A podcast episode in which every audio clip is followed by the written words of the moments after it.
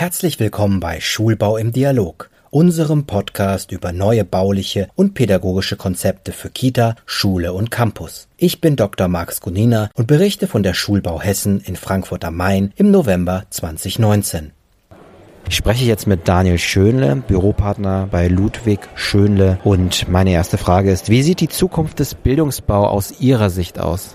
In meiner Brust schlagen zwei Herzen zu dem Thema. Das eine ist, wir machen auch sehr viel Schulentwicklung im Sinne der Phase Null.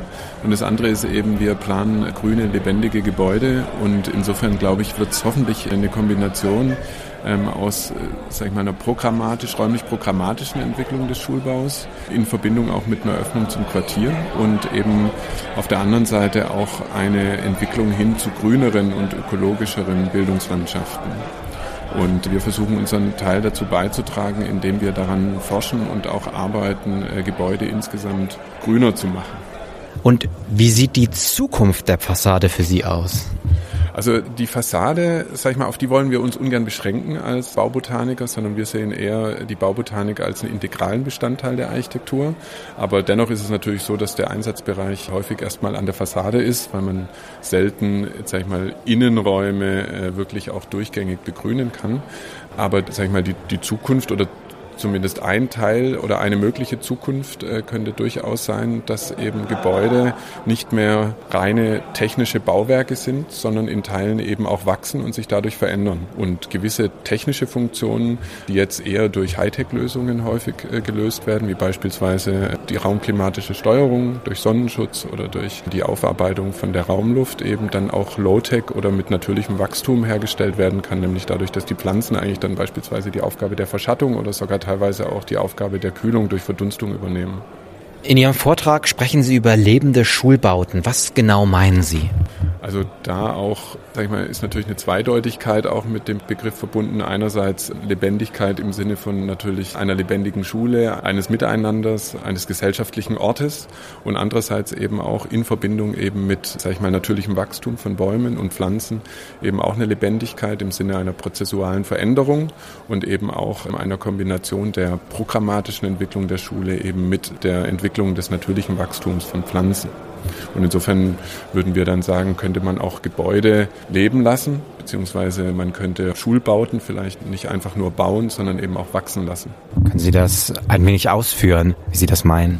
Also die Baubotanik ist eigentlich eine Bauweise, die technisches Fügen verbindet mit natürlichem Wachstum. Das heißt, wir planen mit lebenden Bäumen, wir ordnen zumeist junge Bäume dreidimensional im Raum an, versorgen sie teilweise dann auch temporär mit Wasser und Nährstoffen und können so die Struktur eines Baumes oder eines Organismus eben entwerfen. Natürlich sind uns da Grenzen gesetzt. Das heißt, wir arbeiten sehr viel natürlich auch mit Vermutungen und können die Entwicklung nicht hundertprozentig steuern. Das heißt, die, sag ich mal, über die Jahre, die Jahrzehnte verändert sich natürlich das Gebäude. Aber wir können damit auch erreichen, dass einerseits eben besondere räumliche Atmosphären, besondere klimatische Qualitäten entstehen und andererseits die Möglichkeit entsteht, quasi die äh, statische Funktion zu übernehmen. Das heißt, die baubotanische Konstruktion kann, wenn man das entsprechend darauf anlegt, äh, nach einer gewissen Zeit eben auch Gebäudeteile tragen durch kraftschlüssige Verbindungen zwischen technischen Bauteilen und Pflanzen.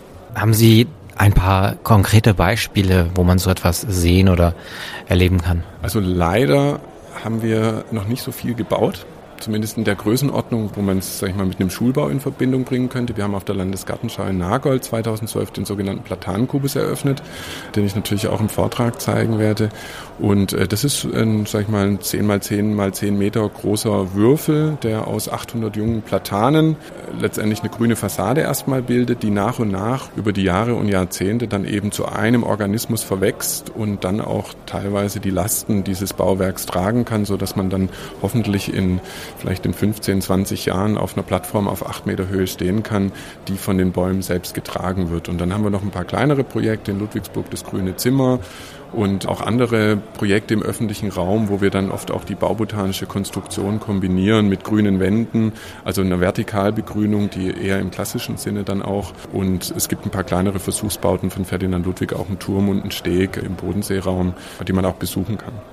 Kann man bei Ihren Projekten die Schüler gerade an der Schule direkt einbeziehen, also Schülerinnen und Schüler, die bei der Pflege dieses Projektes beteiligt sind? Mir fällt jetzt neben den Pflanzen fällt mir ein, also das Gießen, das Setzen bis hin zur Pflege, Schneiden. Also wir können ja gerade in Bezug auf Bildungsbauten, grüne Bildungsbauten, gerade nur von Potenzialen reden. Und ein großes Potenzial ist tatsächlich das. Wir haben es im Kleinen auch schon mal ausprobiert. Wir sehen eine ganz große Chance darin, eben ein Projekt auf dem Schulhof oder als Teil des Gebäudes entstehen zu lassen, wachsen zu lassen, was unserer Ansicht nach so beginnen sollte, dass man eben erstmal mit den mit Schülerinnen und Schülern über deren Wünsche und Träume spricht, ähm, wie so ein lebendes Bauwerk aussehen soll und dann gemeinsam mit ihnen tatsächlich Prognosen erstellt, wie sich Pflanzen entwickeln, sich damit natürlich sehr viel mit Botanik auseinandersetzen, natürlich auch mit anderen klimatischen Themen und somit auch natürlich ein, sag ich mal, ein projektbezogenes, interdisziplinäres Arbeiten fördert und dann gemeinsam auch mit den Schülerinnen und Schülern zusammen das Projekt umsetzt, pflanzt, pflegt und entsprechend weiterverfolgt, dokumentiert und so auch, sag ich mal, dieses Bauwerk von Generation zu Generation übergeben werden kann und sich damit natürlich auch immer weiter verändert. Und äh, unsere Hoffnung ist natürlich auch mit unseren eigenen Projekten, die wir jetzt gerade erst pflanzen, dass wenn wir in 30, 40 Jahren dorthin kommen, dann haben die sich natürlich total verändert. Unsere Projekte werden nicht fertig, die werden vielleicht erwachsen oder übernehmen andere Aufgaben dann auch, vielleicht räumlicher und programmatischer Natur, aber so, dass eben auch eine unheimlich äh, große Identifikation dann mit dem Objekt entstehen kann. Und wir haben jetzt gerade in Laubheim einer kleineren Stadt südlich von Ulm haben wir gerade einen Quartiersplatz gemacht und da waren die Schülerinnen und Schüler tatsächlich mit einbezogen in der Planung von so einer baubotanischen Heckenstruktur. Da haben wir gemeinsam mit denen Entwürfe entwickelt und dann eben auch die Form von dieser Hecke, die Verwachsungsformen, die Verbindungen, die Pflanzung und so weiter mit denen gemeinsam gemacht und hoffen, dass das jetzt weiter von der Schule gepflegt wird und sich dann auch weiterentwickelt. Dann als letzte Frage, Sie waren schon ein bisschen auf der Messe. Wie war Ihr Eindruck von der Schulbaumesse? Also grundsätzlich bin ich sehr beeindruckt, jetzt gerade vor allem von den Redebeiträgen und auch der Diskussion, die ich gerade gehört habe in Bezug auf die Frage der Öffnung der Schule zum Quartier. Ich habe das Gefühl, sind wirklich die zeitgenössischen und zukunftsweisenden Themen, die hier diskutiert werden, an denen wir auch viel in unseren Schulprojekten arbeiten. Und auch die Produkte, die ausgestellt sind, sind wirklich, äh, habe ich das Gefühl, also am Puls der Zeit. Und ich glaube, dass das sich lohnt, lohnt auf jeden Fall, wenn man sich mit Schulbau beschäftigt, hierher zu kommen und, und sich das anzuhören und anzusehen. Und ich freue mich auch schon, die nächste wieder zu besuchen. Ja, vielen Dank. Dann wünsche ich Ihnen ganz viel Spaß weiterhin. Dankeschön. Ihnen auch.